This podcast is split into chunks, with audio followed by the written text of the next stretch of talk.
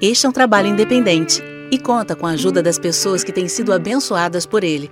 Se você quiser fazer parte do grupo de mantenedores desta obra, se informe das opções disponíveis na descrição deste vídeo. Agradecemos pela atenção e pelo carinho. Deus abençoe.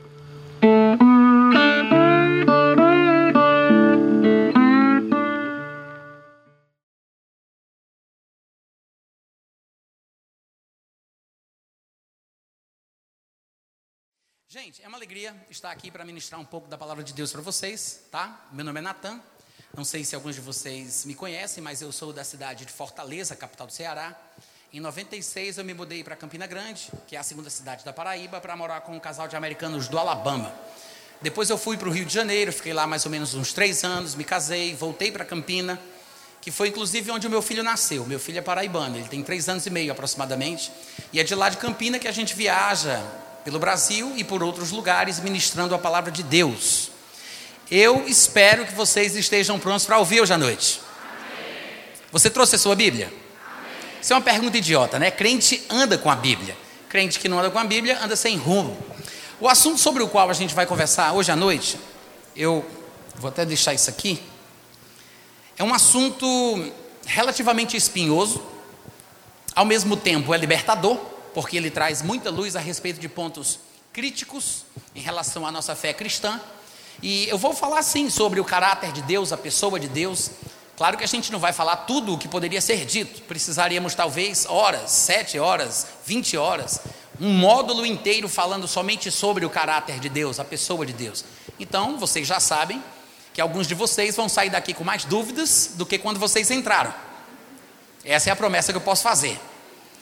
Mas, ao falar sobre Deus, a pessoa dele e o seu caráter, obviamente que a gente também fala sobre nós. Só estudamos sobre Deus para que nós tenhamos um parâmetro para o nosso relacionamento com Ele, né? Então, uma das coisas que eu separei, uma das coisas que eu quero falar que eu separei para hoje à noite, a gente vai estar ministrando aqui hoje à noite e amanhã à noite também, provavelmente dentro do mesmo escopo aí, dentro do mesmo assunto. Mas uma das coisas que eu gostaria de compartilhar com vocês é a respeito da intervenção de Deus na vida do crente, na vida da igreja, como juiz. Às vezes, esse assunto, eu disse que era espinhoso porque ele fala sobre uma coisa da qual nós temos certo receio. Afinal de contas, quando falamos sobre Deus julgar, que está relacionado ao fato de Deus punir, que se pressupõe morte prematura do cristão, é um assunto, de certa forma, desconfortável, desagradável e mexe também com os nossos sentimentos, porque nós precisamos nos autoavaliar para que saibamos se estamos ou não agradando a Deus. E como somos seres humanos cheios de falhas, é possível que cada um de nós tenha os seus próprios erros particulares. Tiago, quando ele vai falar a respeito das pessoas que querem ser mestres, ele diz: Não queiramos muitos de nós sermos mestres, porque todos nós tropeçamos em muitas coisas.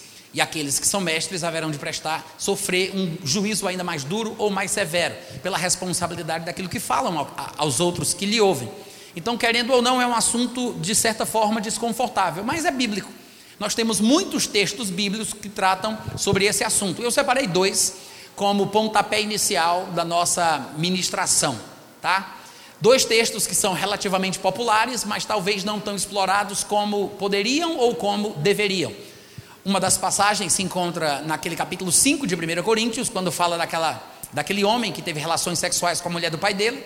E o outro texto é o texto de 1 Coríntios capítulo 11, quando Paulo vai falar sobre os padrões corretos bíblicos para a prática da ceia, que nós chamamos de Santa Ceia ou da Santa Comunhão. E são textos profundos, trazem verdades que às vezes as pessoas sequer percebem que se encontram ali, a gente não vai mergulhar nos dois textos, a gente vai apenas pincelar uma coisinha aqui ou ali para servir de pontapé inicial para a nossa pregação, para o nosso ensinamento aqui hoje à noite.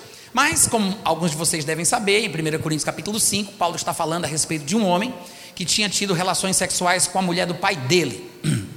Provavelmente é o que nós chamaríamos de madrasta. É isso? É assim que você fala madrasta?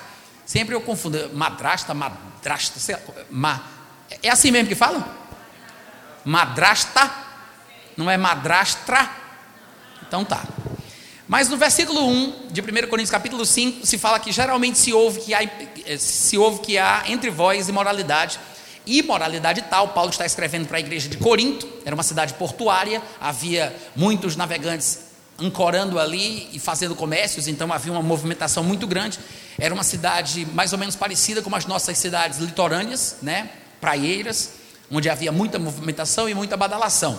Então ele fala sobre a presença da imoralidade no meio da igreja. E aí ele diz: como nem mesmo entre os gentios, isto é, haver quem se atreva a possuir a mulher do seu próprio pai.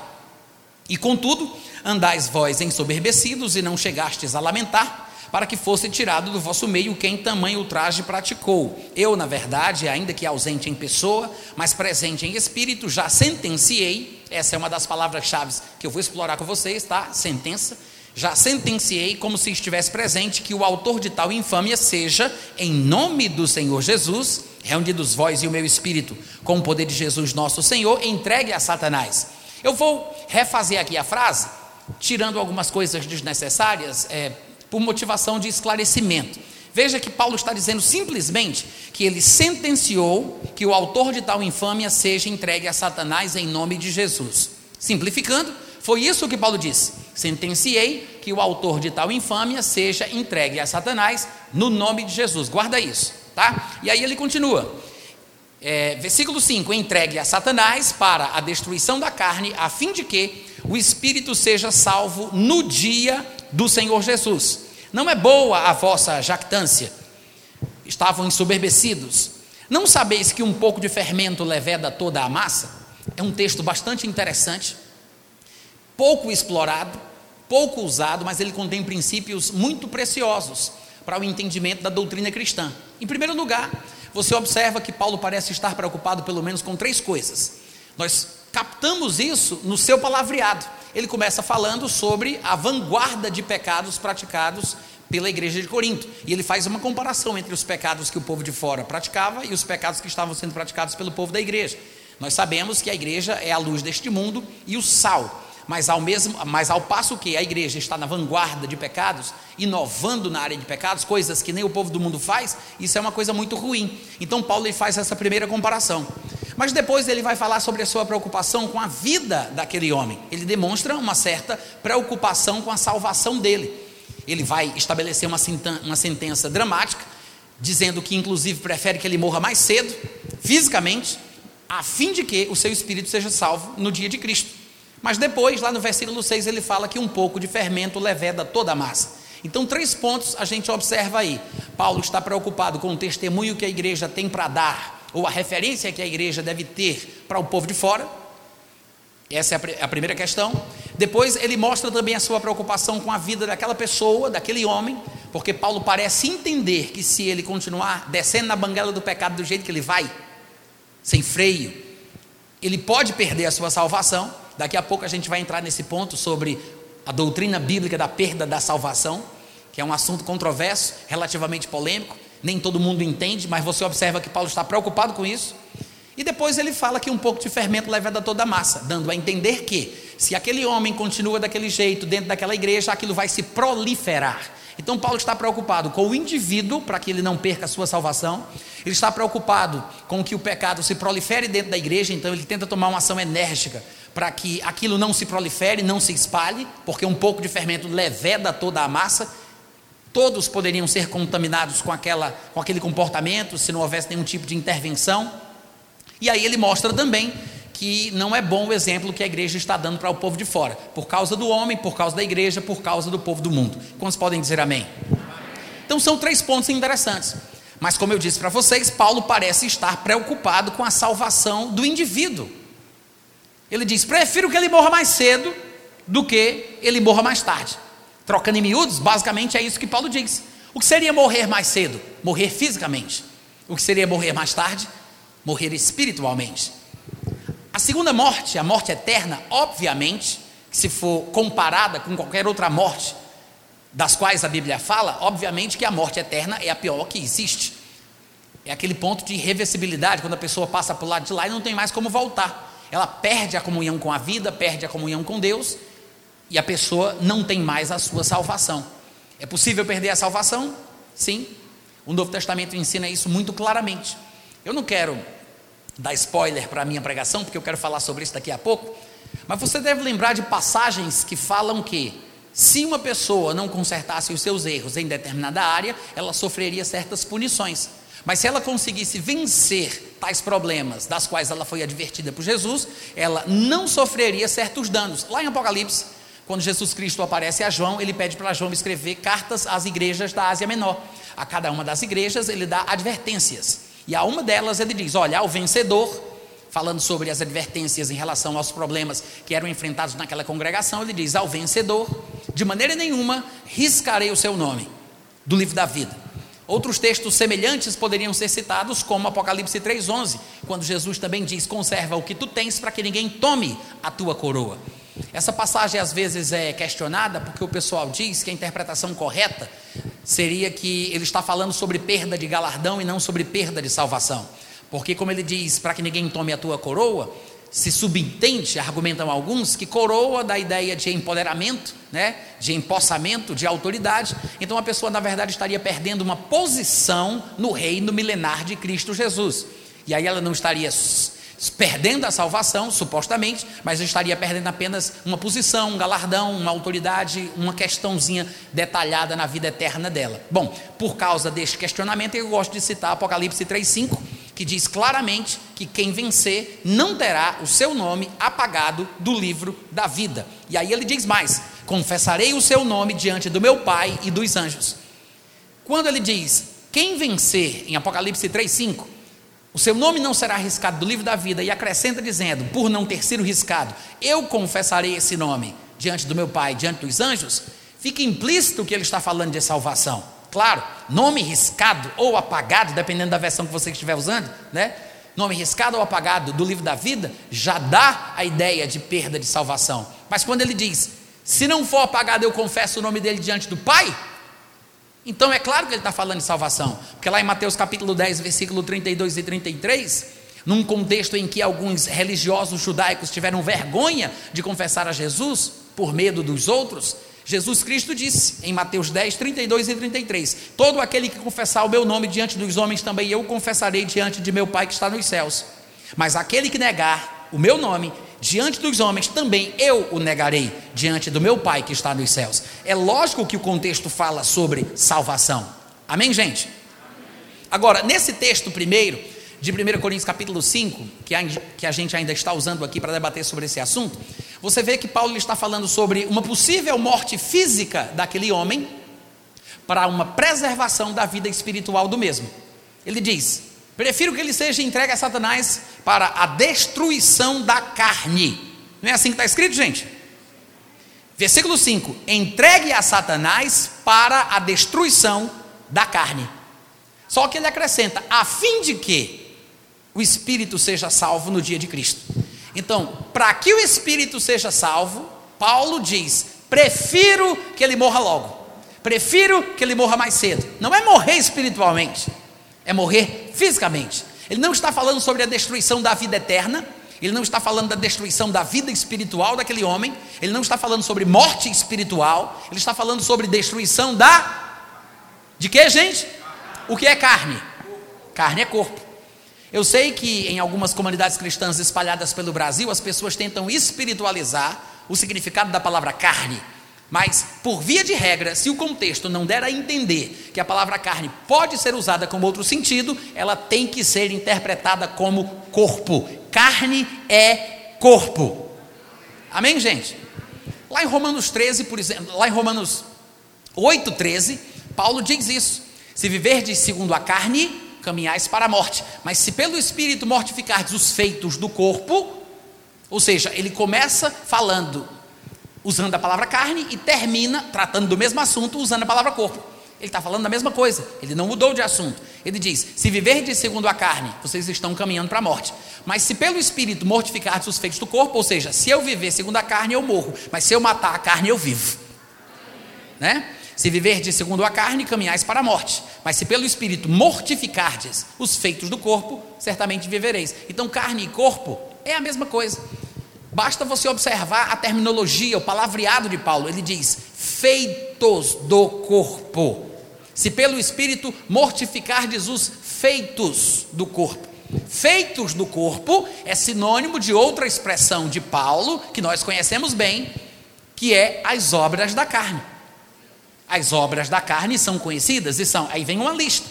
Mas o que Paulo chamava de obras da carne, em outro lugar, lá em Gálatas ele usa a expressão obras da carne. Lá em Romanos ele usa feitos do corpo, porque obras são, é uma palavra sinônima de feitos e carne é uma palavra sinônima de corpo. Obras da carne é igual a feitos do corpo, tá? São expressões diferentes, mas que mostram para a gente o que é que Paulo tem em mente, o que é que ele quer dizer com isso. É por isso que em outro lugar ele vai dizer: Eu esmurro o meu corpo e o reduzo à escravidão. Mas lá em Gálatas 5, 23, ele diz: Os que são de Cristo crucificaram a carne com as suas paixões e concupiscências. Crucificar a carne, esmurrar o corpo, mortificar os feitos do corpo, subjugar as obras da carne, é tudo a mesma coisa.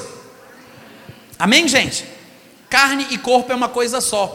Quando Paulo diz que prefere que aquele homem seja entregue a Satanás no nome de Jesus, isso aqui é o pulo do gato, né?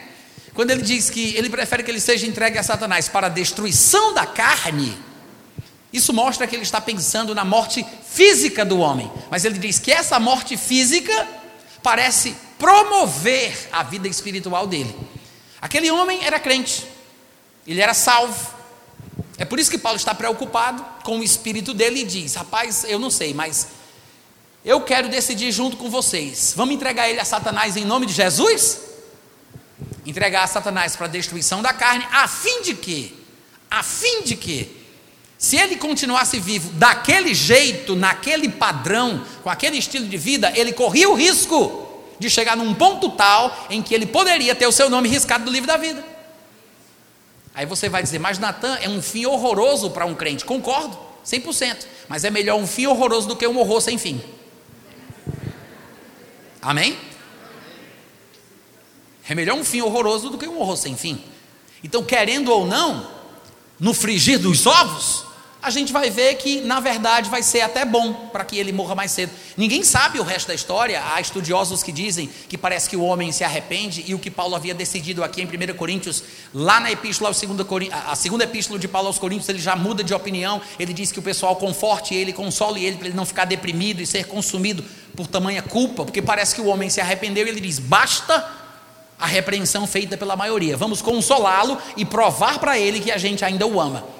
Então, há estudiosos que acreditam que não foi preciso levar a, a, a, levar ao extremo a decisão que Paulo toma quando ele escreve aqui na sua primeira carta. Mas é interessante que Paulo tenha tido essa ideia.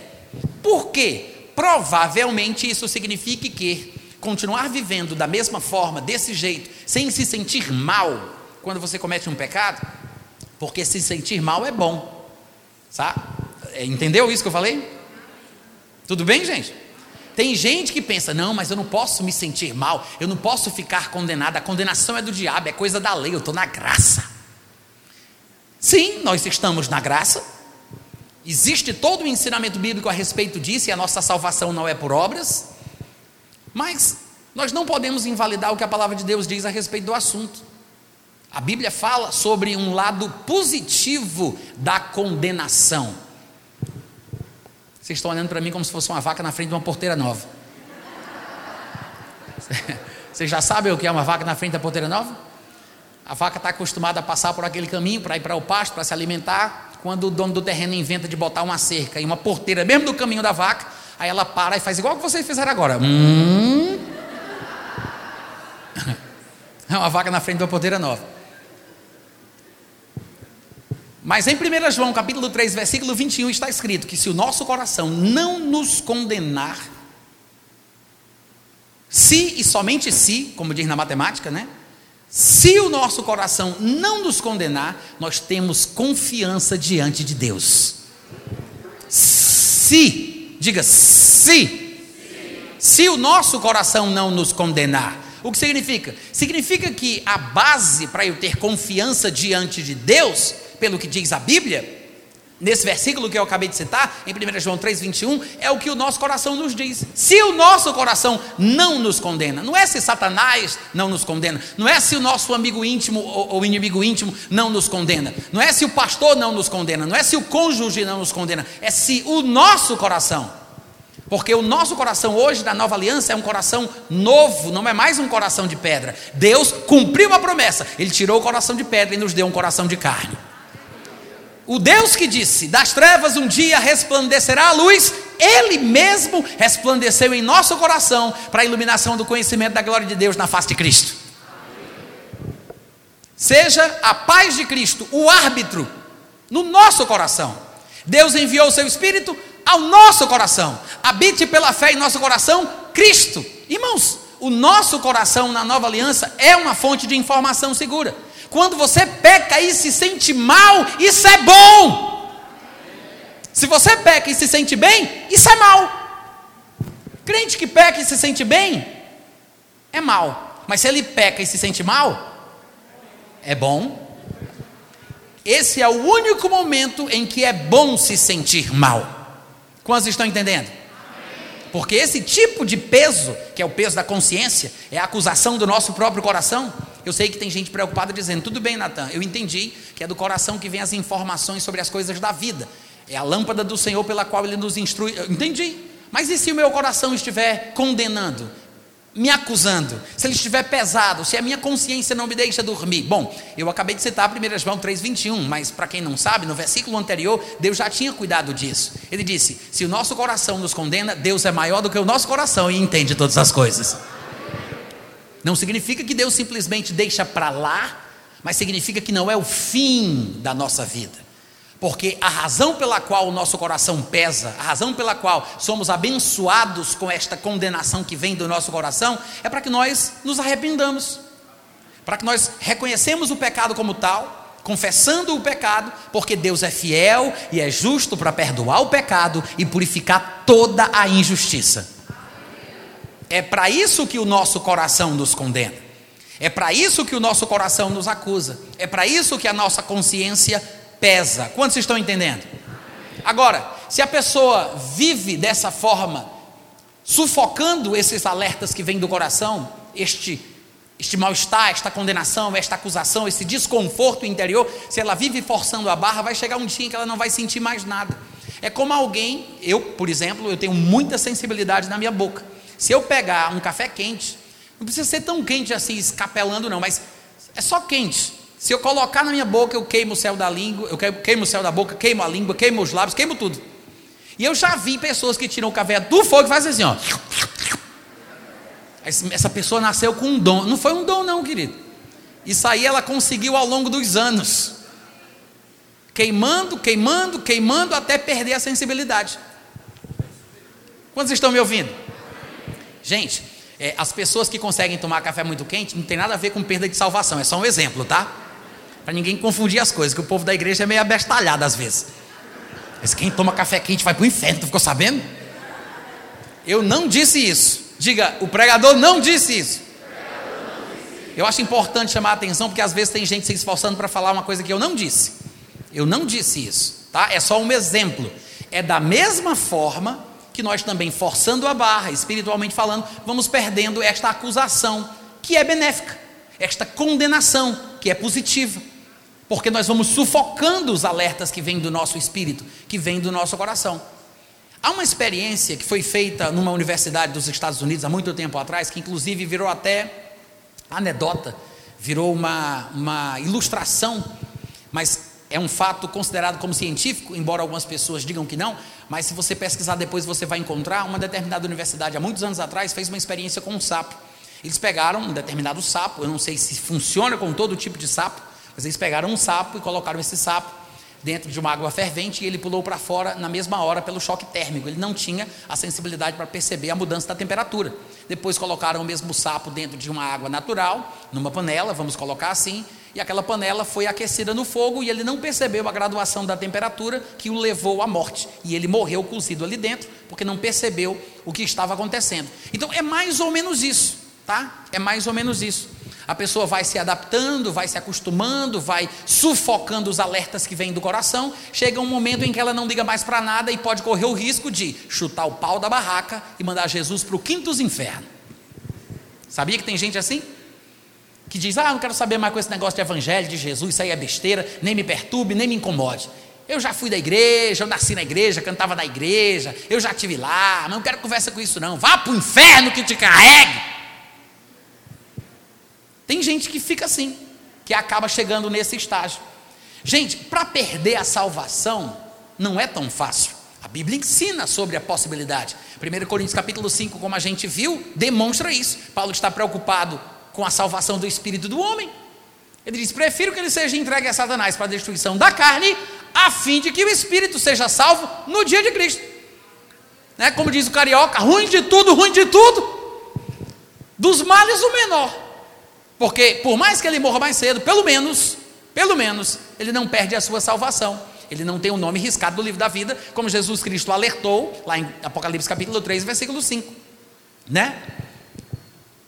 Mas O que é que eu estava falando? Eu ia falar uma coisa importante, gente.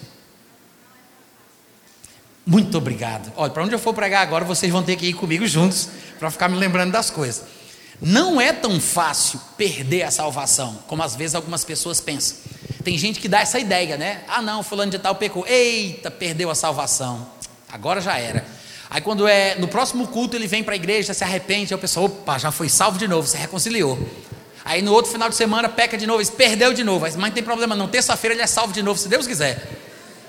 Gente, o crente não perde a salvação por causa de um pecado cometido. Aí você pode pensar, até um pecado cabeludo, mais cabeludo do que o desse rapaz? Alô, tem gente aqui hoje à noite? Mais cabeludo do que o desse rapaz? Sim, é possível você perder a sua salvação, mas não é tão fácil como você está pensando. Em primeiro lugar, você não é salvo porque você consegue viver sem pecar. Porque se fosse por isso, ninguém aqui ia entrar no céu. É, eu estou vendo que falta um pouco de entusiasmo, eu entendo. Mas se fosse por causa de boas obras, comportamento apropriado, porque você não peca de jeito nenhum, você nunca ia entrar no céu. Como é que nós somos salvos? A Bíblia diz: aquele que crê no seu coração que Deus ressuscitou Jesus dentre os mortos, confessar esse Jesus vencedor da morte como Senhor da sua vida, será salvo. Porque é com o coração que se crê para a justiça e com a boca que se faz confissão para a salvação. Você crê e confessa, então você é salvo. Não é porque você para de pecar que você é salvo. Então, eu não vou perder minha salvação porque eu ainda cometi pecados depois de crente depois de nascido de novo, depois de ter sido salvo. Se eu, não fui, se eu não fui salvo porque parei de pecar, eu não posso perder minha salvação por causa de algum pecado. Não pode ser assim tão simples. Quantos estão me ouvindo? Mas uma vida de pecados, obviamente, que pode me levar para um caminho do qual não tem volta. É por isso que Paulo está preocupado com ele. É por isso que Paulo diz: Olha, eu acho que é melhor a gente intervir na situação. Quero que, por favor, vocês se reúnam comigo no nome de Jesus e me entregar ele a Satanás para ele morrer logo. É forte Brasil. Vocês estão me ouvindo, gente? Mas ele pode ir piorando e piorando cada vez mais, até chegar num ponto em que ele simplesmente negue a Jesus Cristo. Ele pode chegar nessa, nessa condição. A salvação é uma porta e um caminho. É uma porta estreita e um caminho estreito. A porta é quando você faz essa confissão, essa confissão com convicção do coração. Você crê e confessa, é a porta mas o caminho é toda a sua vida. Mas se a pessoa começa a retroceder, ela está retrocedendo para a destruição da sua própria vida, para a perdição da sua alma. Ela retrocede, retro, mas se retrocede muito, ela vai chegar exatamente no ponto de onde ela começou. E se ela ousar ir mais longe, ela atravessa no sentido inverso e vai para o lado de lá. Então ela perde a salvação. Mas perder a salvação, gente, não é o que às vezes a gente pensa. Não é porque a pessoa saiu da igreja, ou porque a pessoa está no mundo, ou porque a pessoa voltou a dançar. É o Tchan, não é o Tchan mais hoje não, mas eu sei que tem umas coisas parecidas. Né? É porque a pessoa está no mundo, ah, está bebendo, está isso. Você não sabe a angústia que esse crente desviado sente. Você não sabe como é que ele dorme, você não sabe o que é que ele sente quando coloca a cabeça no travesseiro. Muitas pessoas às vezes vão para o mundo e vão viver uma vida de pecados porque não conseguiram refrear os impulsos da sua carne. Não é porque rejeitaram Jesus, não é porque negaram Jesus. Elas até não todas, tá, gente? Mas algumas se você conversa com elas, elas dizem que sabem que estão errada, erradas e precisam se consertar. Choram, sofrem, quando ouvem pregação, se arrependem, vão para o chão, mas tá lá de novo na bebida. está preso lá no cigarro, preso na fofoca, na mentira. Às vezes é por causa da fraqueza da carne daquela pessoa. Então não somos nós que vamos dizer, fulano de tal perdeu a salvação, porque eu vi ele bebendo rumo ao tila. Fulano de tal está com cheiro de cigarro. Esse aí já está nos infernos.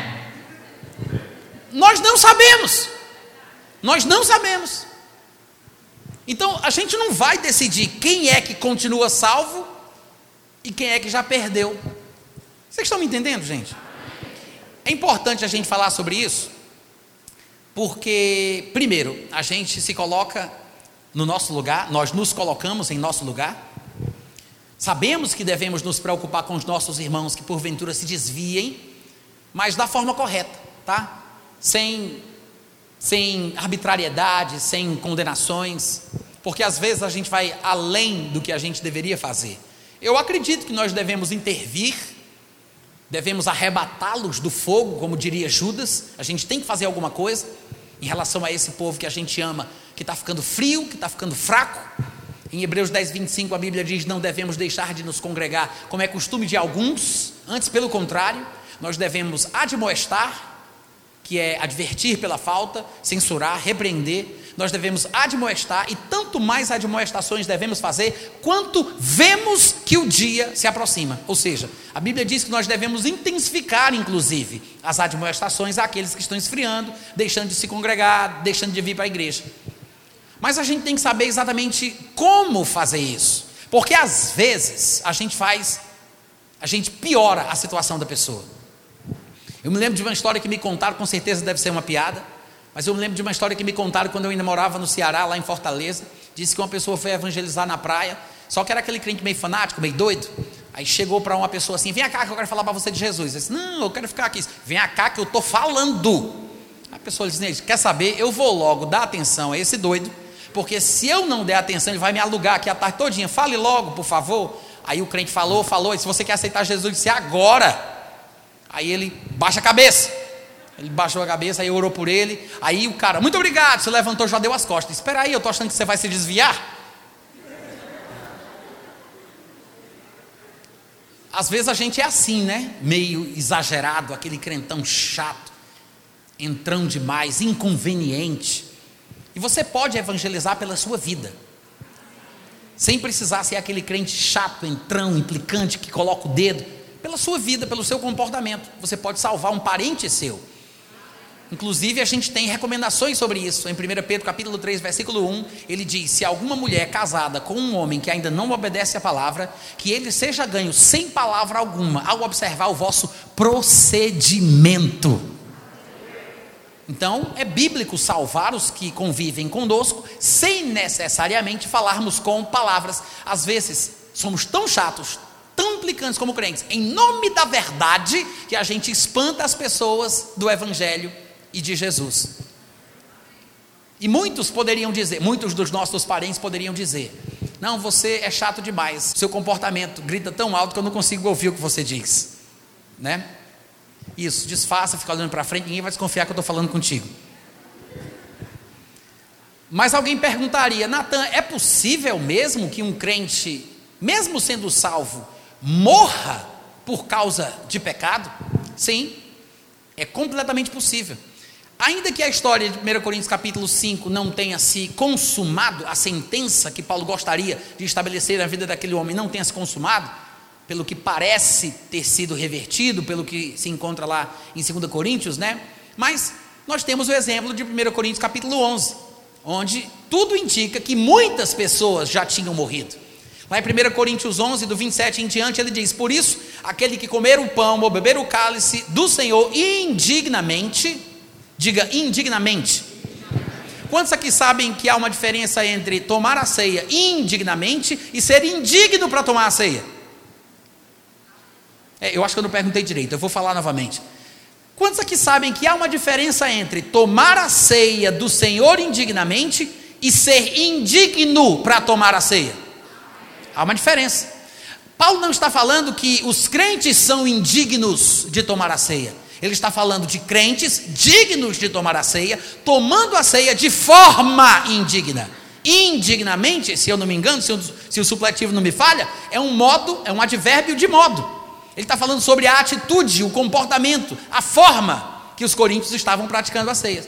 Se Jesus morreu por eles, obviamente que eles podem participar da ceia. Eles confessaram Jesus, são salvos, são crentes, podem participar da ceia. Mas só que eles estavam participando da ceia de forma errada, de forma indigna. Paulo não está dizendo que eles não são dignos. Paulo está dizendo que eles estão se comportando de forma indigna. Quantos entendem a diferença? Aí ele diz que quem tomar a ceia indignamente será réu, réu do corpo e réu do sangue do Senhor. Examine-se, não é examine um amigo, não é o coleguinha do lado, diz: examine-se, pois o homem, isso serve para as mulheres também, amém, gente? Examine-se, pois o homem a si mesmo, e assim coma do pão e beba do cálice. Então ele não disse para não comer e não beber, ele disse coma e beba, mas da forma certa. Não de forma indigna, mas de forma digna. E a dignidade aqui depende da forma que a pessoa se vê. Ou seja, ela primeiro tem que se auto-examinar. Aí ele diz, versículo 29. Quem come e bebe sem discernir o corpo, come e bebe juízo para si. Eu quero que você observe a semelhança entre os versículos 29 e o versículo 27. No 27 ele disse que quem come e bebe indignamente vira réu. Será réu. É crente, é salvo, mas vira réu.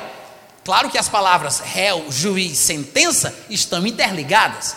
Agora no versículo 29 ele diz que quem come sem discernir o corpo, come e bebe juízo. O juízo ou sentença vem do juiz. Isso quer dizer que esta pessoa é aquela que virou o réu. Então, tomar a ceia indignamente é a mesma coisa que comer e beber, comer e beber sem discernir o corpo. Qual é a indignidade praticada? Qual era a forma indigna que os coríntios estavam praticando a ceia? A forma que eles lidavam uns com os outros. A gente não tem tempo para mergulhar no contexto, mas vocês podem olhar depois no meu site, tá? natanrufino.com.br, ou procura lá no meu podcast de áudio, no meu canal do YouTube, ou no meu aplicativo dentro do Telegram, não importa. Procure a pregação sobre a ceia, que eu faço de uma hora, uma hora e meia, falando só sobre isso, versículo por versículo, e você vai poder entender um pouco melhor. Não dá para a gente pregar a Bíblia toda numa noite só, então não dá para a gente entrar em todos os detalhes. Mas o fato é que o problema aqui dos coríntios é porque, como disse Paulo, eles não discerniam o corpo de Cristo. Amém, gente?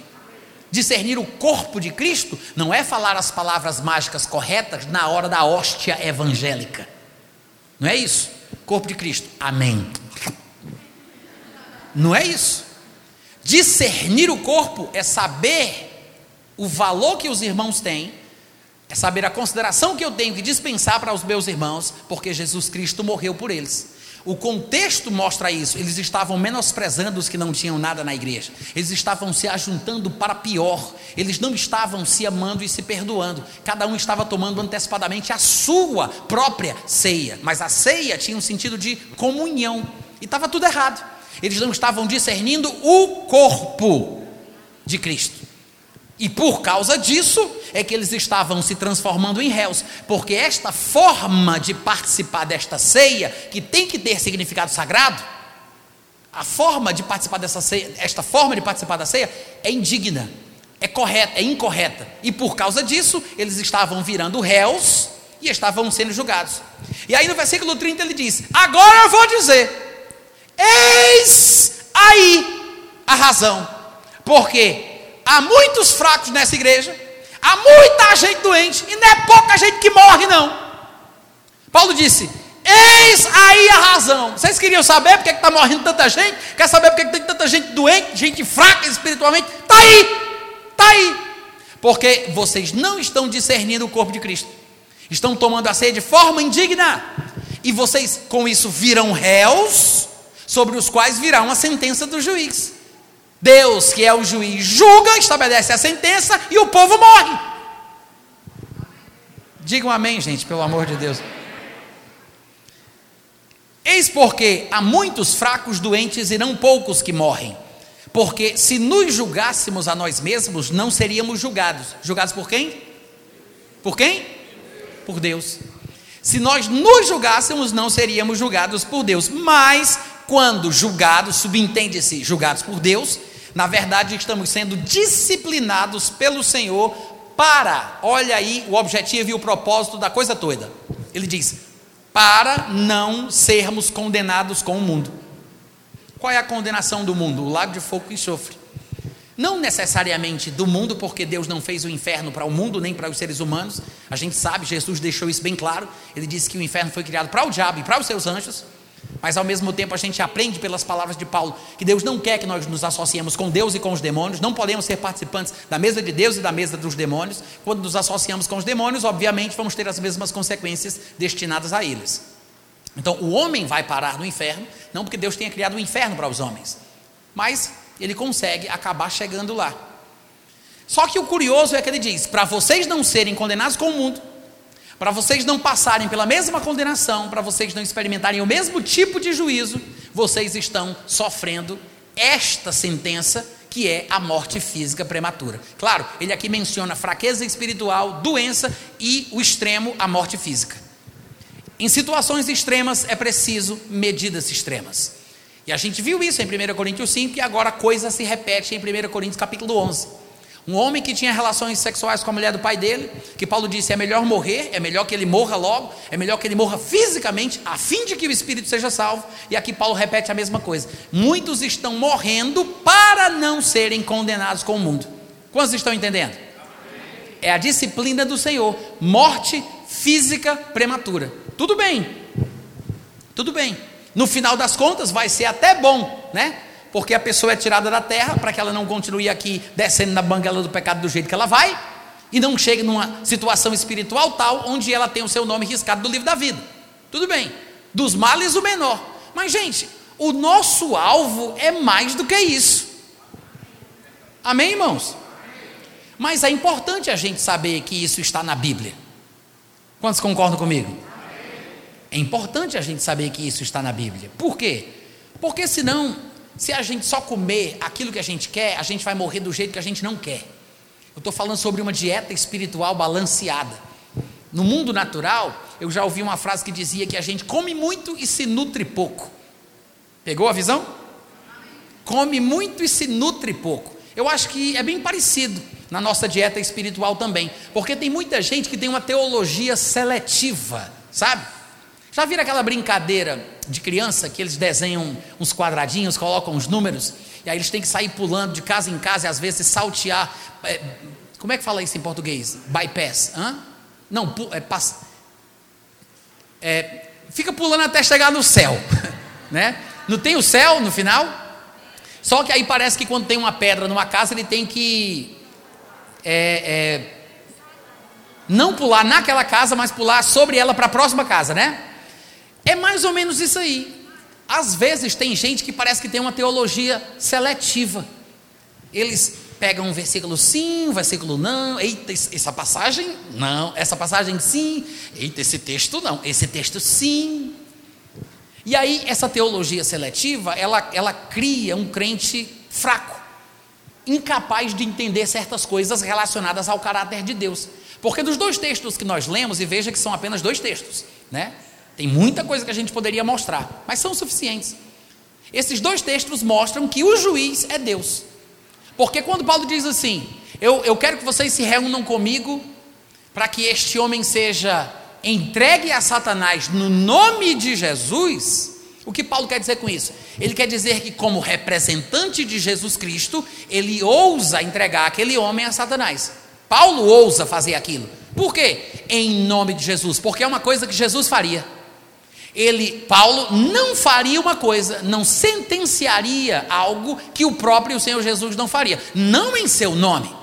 Paulo não poderia fazer uma coisa em nome de Jesus, como representante de Jesus, usando o seu nome como quem tem uma procuração, como seu embaixador. Ele não poderia fazer uma coisa em nome de Jesus que o próprio Jesus não faria.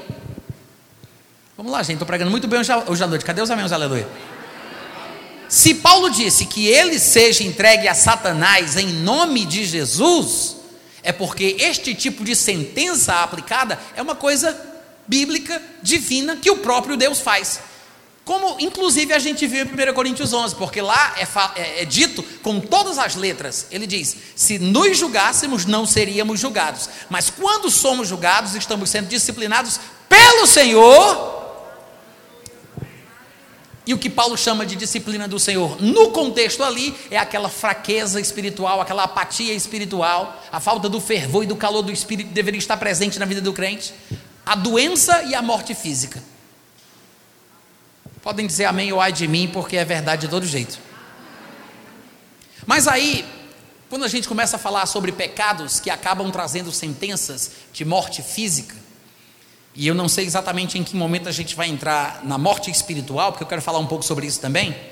Se não der tempo para a gente falar hoje, a gente vê se fala amanhã, tá? Mas antes da gente avançar um pouco mais, é interessante que a gente entenda que pecados causam a morte, mas podem causar a morte, porque existem pecadinhos e pecadões. Amém, gente? Todo mundo sabe disso aqui nessa igreja? Eu sempre faço uma pausa quando eu digo isso, porque a grande maioria dos crentes tem a mania de dizer que não existe esse negócio de pecadinho e pecadão. É ou não é? Não, vamos lá, gente, estou falando de vocês, não, podem, podem confirmar. Estou falando dos primos de vocês, dos colegas de trabalho, do pessoal da família de vocês. Tem crente, não estou falando de vocês, olha para frente, disfarça, ninguém vai desconfiar que é contigo. Tem crente que pensa que não existe pecadinho e pecadão, mas existe, tá? é uma doutrina bíblica.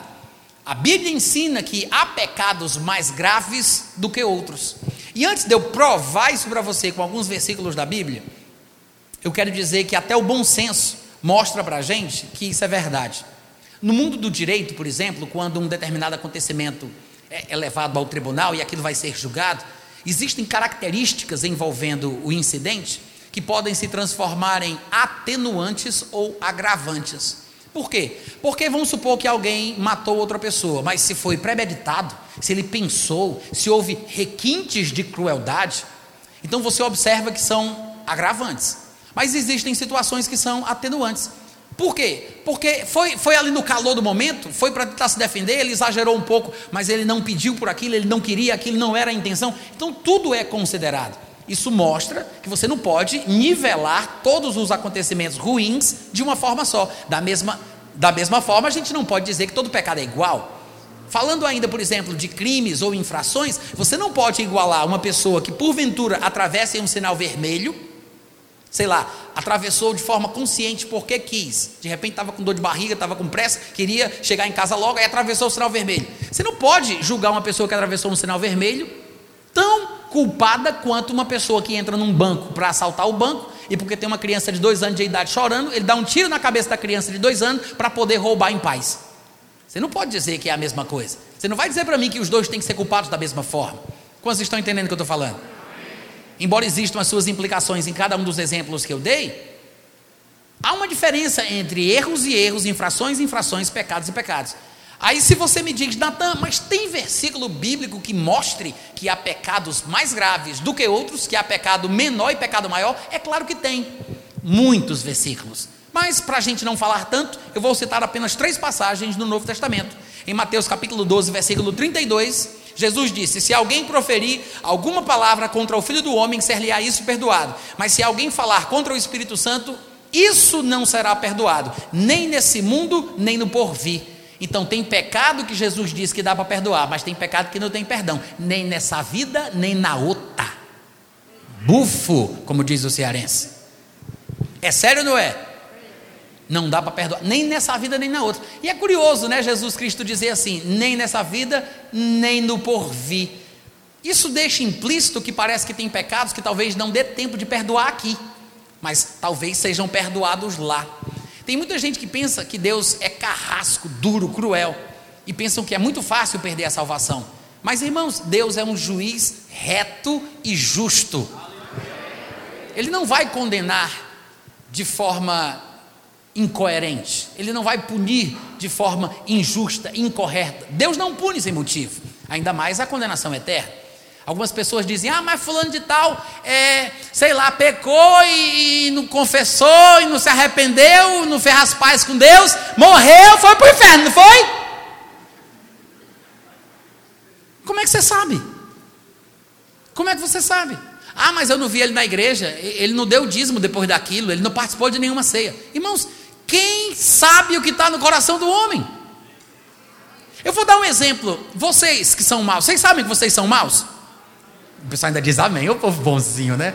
Mas Jesus diz assim: Se vós que sois maus, sabeis dar boas dádivas aos vossos filhos, quanto mais o Pai Celeste não dará coisas boas àqueles que lhe o pedirem. Qual é o pai que sendo mal, sendo mal, porque Jesus quis dizer isso, vocês que são maus, qual o pai que sendo mal, se o filho pedir pão, ele vai dar pedra? Se o filho pedir peixe, ele vai dar cobra. Se o filho pedir ovo, ele vai dar escorpião. O pai que é mal, se o filho pedir uma coisa assim, você não vai dar algo pior? O pai que é mal. Se você, que é pai, que é mãe, brigasse com o seu filho, e o seu filho saísse de casa xingando, gritando, falando palavrão, tudo que não presta, batesse a porta ali da casa, fosse embora e nesse desespero ele morresse atropelado naquele mesmo dia, você perdoaria o seu filho, mesmo que ele não tenha tido tempo de se retratar? Só quem é mãe e quem é pai, diz aí para mim para eu ouvir. Sim ou não?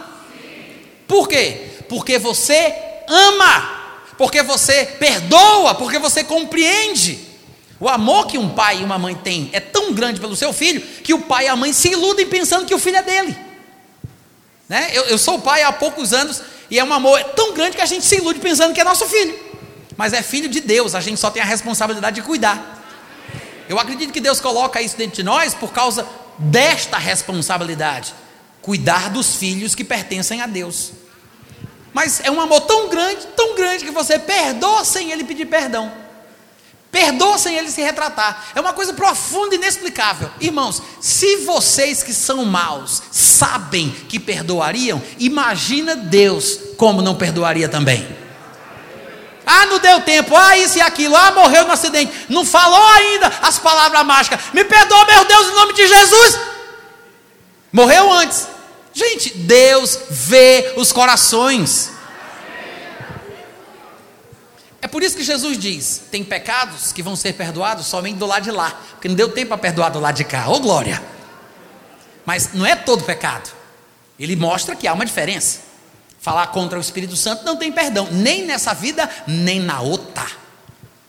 E aí em João 19, 11, numa discussão entre Jesus e Pôncio Pilatos, Pilatos interrogou ele perguntando alguma questão a respeito do que ele tinha feito, e Jesus parece que não falava, aí Pilatos diz: Você não sabe que eu tenho autoridade para te soltar e tem até autoridade para te crucificar? Aí Jesus diz: Nenhuma autoridade tu terias sobre mim se de cima não te fosse dada. Por isso, quem me entregou a ti, maior pecado tem. Maior o quê? Pecado o quê? Não, pecado maior. Maior o quê? Maior o quê, gente? Pecado o quê? Maior o quê? Pecado o quê? Pecado maior.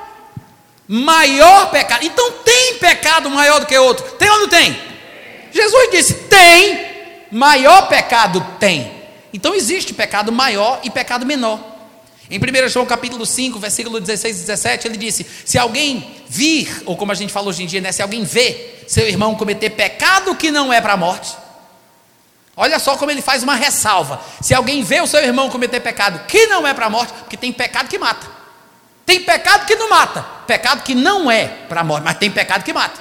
Se alguém vê o seu irmão cometer pecado que não é para a morte, aí sim, pedirá, Deus lhe dará vida aos que não pecaram para a morte.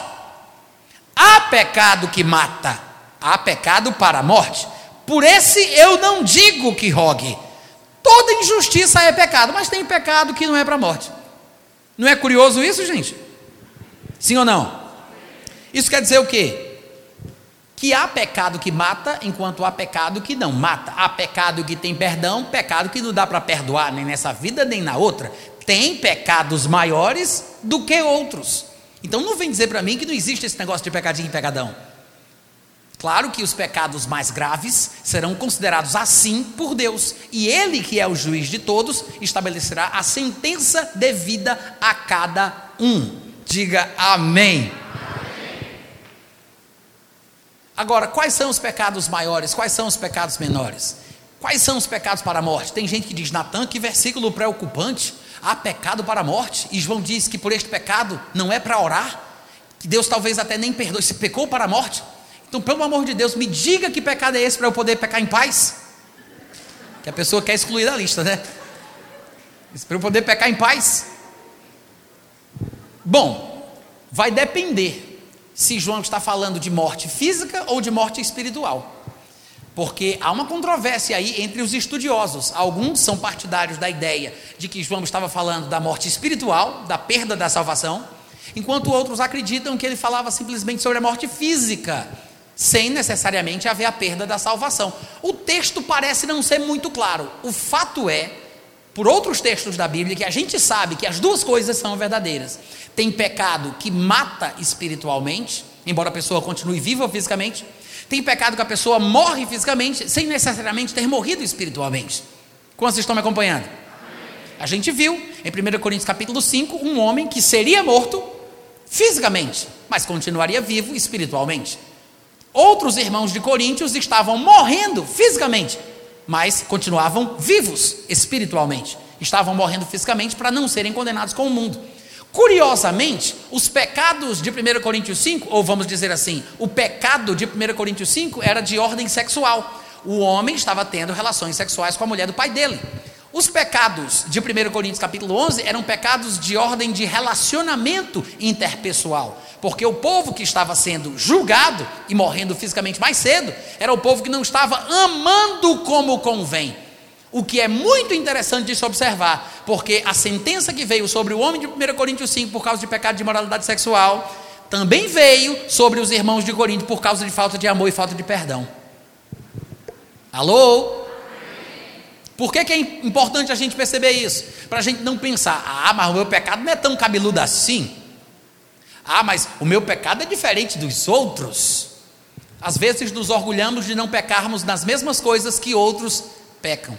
Mas isso não quer dizer que o nosso pecado não seja grave. Quantos estão entendendo?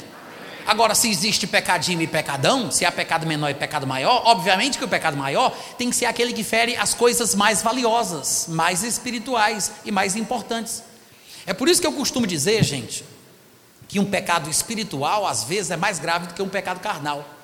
Uma pessoa que não perdoa a outra, que guarda mágoa, sentimento de vingança e por ela mataria aquele irmão, uma pessoa dessa está numa situação mais grave do que alguém que fuma cigarro escondido atrás da porta. Quantos estão entendendo? Eu não estou dizendo que você precisa fumar cigarro atrás da porta e parar de odiar o irmão. Eu não estou dizendo isso, tá, gente? Ah, graças a Deus, eu acho que eu posso fazer isso. Fumar cigarro também faz mal também é pecado, num certo sentido, né? Mas pecados carnais não são tão graves quanto pecados espirituais. Ódio. A Bíblia fala que quem odeia o seu irmão, está escrito isso, tá, gente? A Bíblia diz: quem odeia o seu irmão é assassino. E vocês sabem, isso é um argumento do texto, e vocês sabem que o assassino não tem a vida eterna permanente nele, ou seja, ele não vai estar salvo para sempre. Um assassino não tem a vida eterna permanente em si. Eu fico impressionado às vezes quando eu vejo as pessoas que tentam aparentar tamanha santidade, mas no linguajar delas a gente observa falta de amor, falta de compaixão, falta de misericórdia. Isso também é ser santo, amar, perdoar, ser compassivo, fraternalmente amigo, isso também é viver em santidade. Quantos estão entendendo?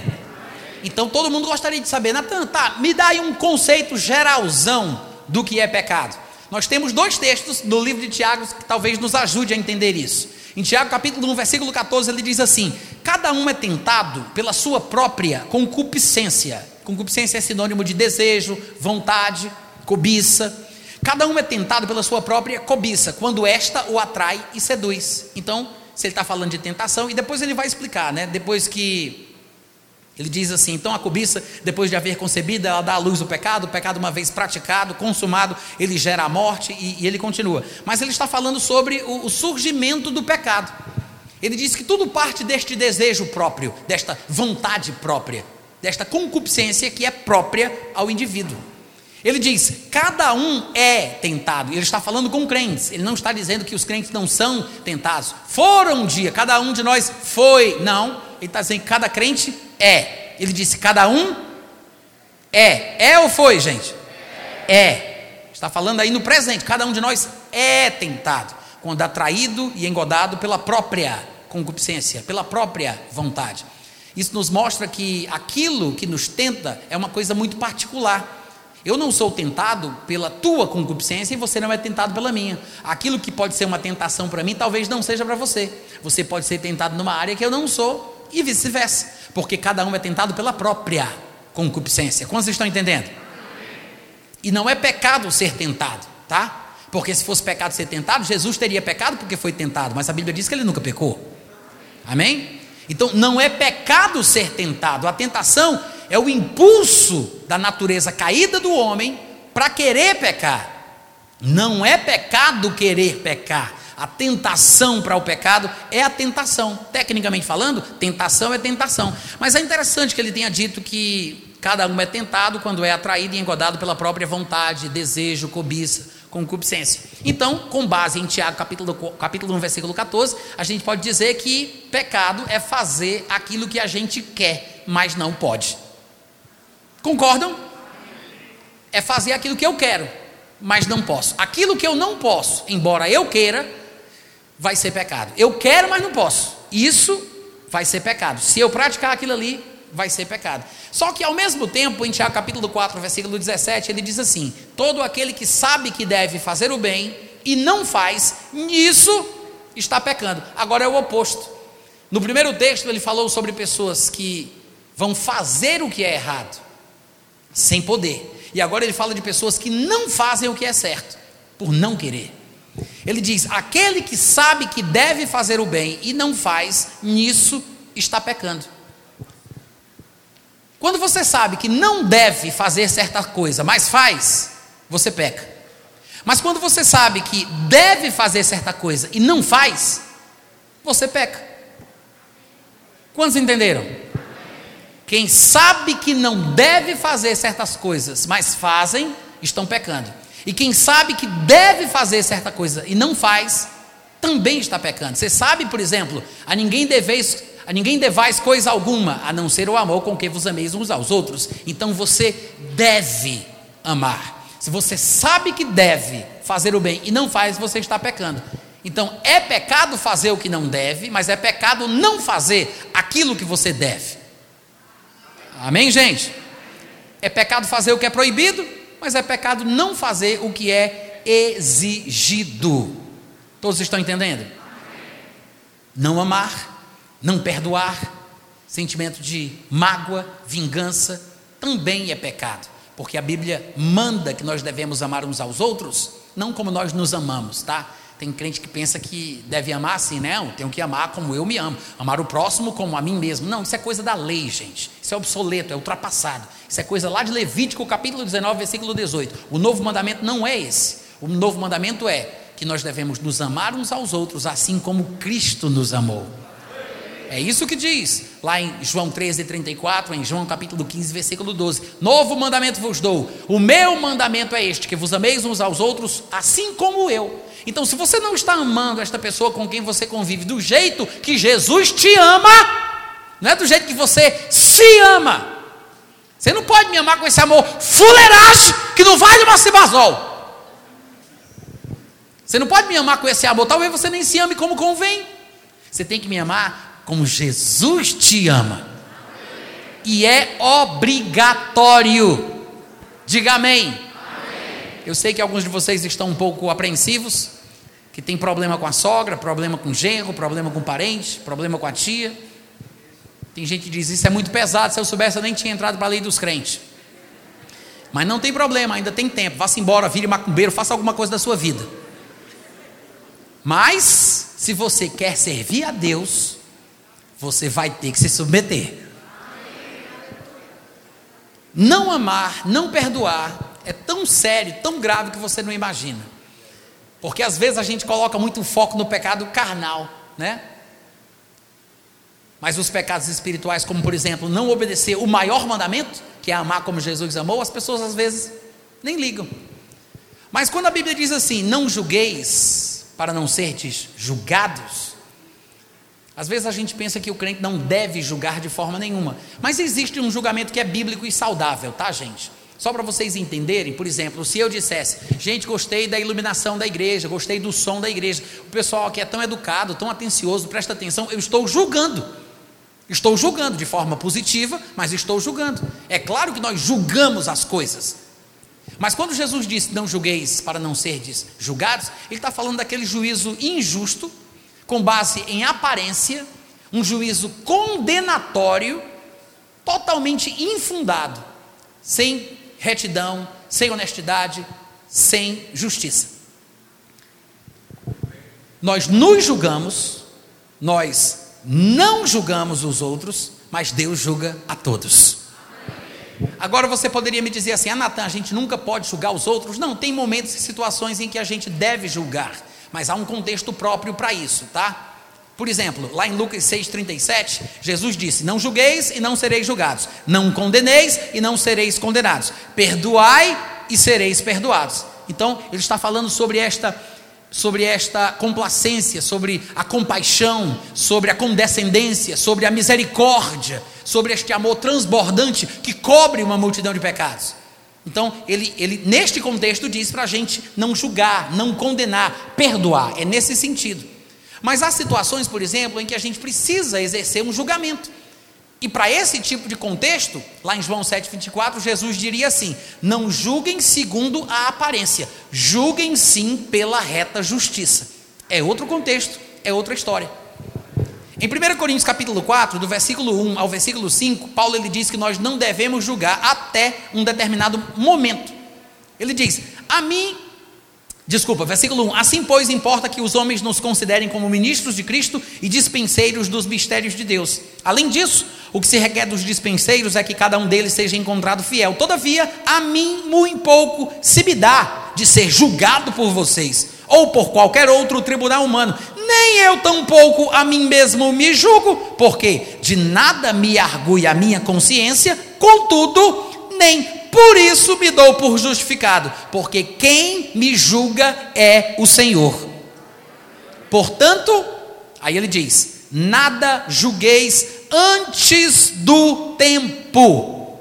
Ele diz: nada julgueis antes do tempo. Até que tempo, Paulo? Ele diz: até que venha o Senhor. Por quê? Porque quando ele vier, não somente trará à plena luz as coisas ocultas das trevas, como também manifestará o que é que está dentro do coração. Manifestará os desígnios dos corações. E então, cada um receberá o seu louvor da parte de Deus. Então você observa que ele diz: gente, não vamos julgar antes do tempo. O tempo certo para o julgamento ser feito é quando o Senhor Jesus vier. Porque quando ele vier, os pré-requisitos para um julgamento correto serão, estarão disponíveis. Saber aquilo que não foi contado, as obras ocultas das trevas, e o segredo dos corações, a intenção, a motivação, o que está por trás daquilo que foi feito. Nós sabemos que um dia os cristãos julgarão o mundo. Em 1 Coríntios 6, 2 e 3 fala que nós julgaremos os anjos, nós julgaremos o mundo. Lá em Apocalipse capítulo 20 está escrito que os crentes se sentarão em tronos e receberão autoridade para julgar. Um dia julgaremos o mundo, um dia julgaremos os anjos. Isso acontecerá, mas esse tempo ainda não chegou, e é por isso que Paulo diz: não julguemos antes do tempo, porque não temos condições de fazer isso. Mas o que é que a gente pode julgar hoje? No próprio texto de 1 Coríntios, ele diz: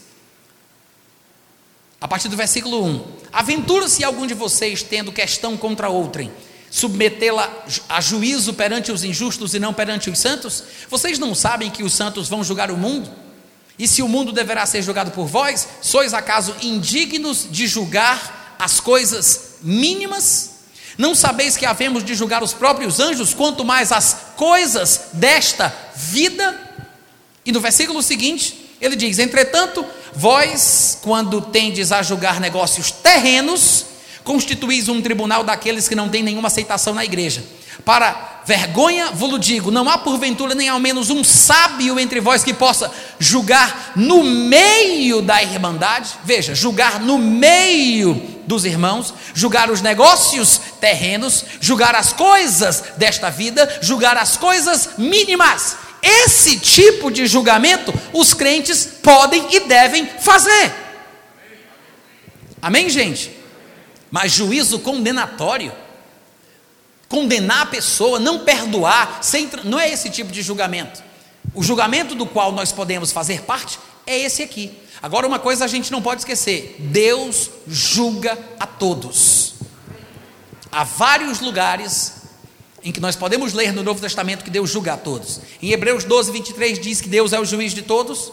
Em Tiago, capítulo 4, versículo 12, está escrito assim: só há um legislador e juiz, e não é Alexandre de Moraes, tá? É o nosso Deus Pai de Jesus Cristo mesmo.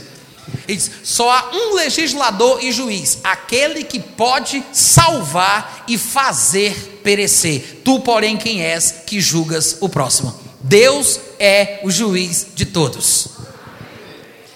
Eu vou ter que encerrar, mas amanhã a gente continua. Mas eu quero deixar esse versículo para que vocês meditem sobre ele.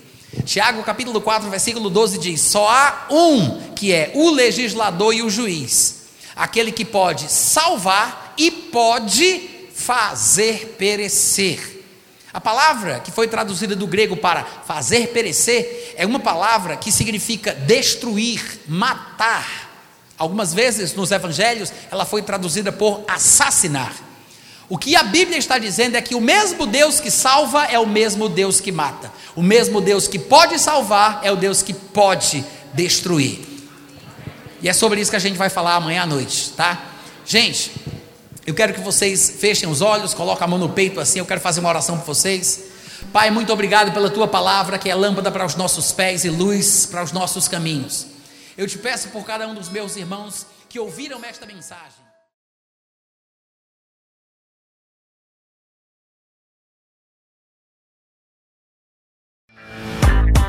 Uh-huh.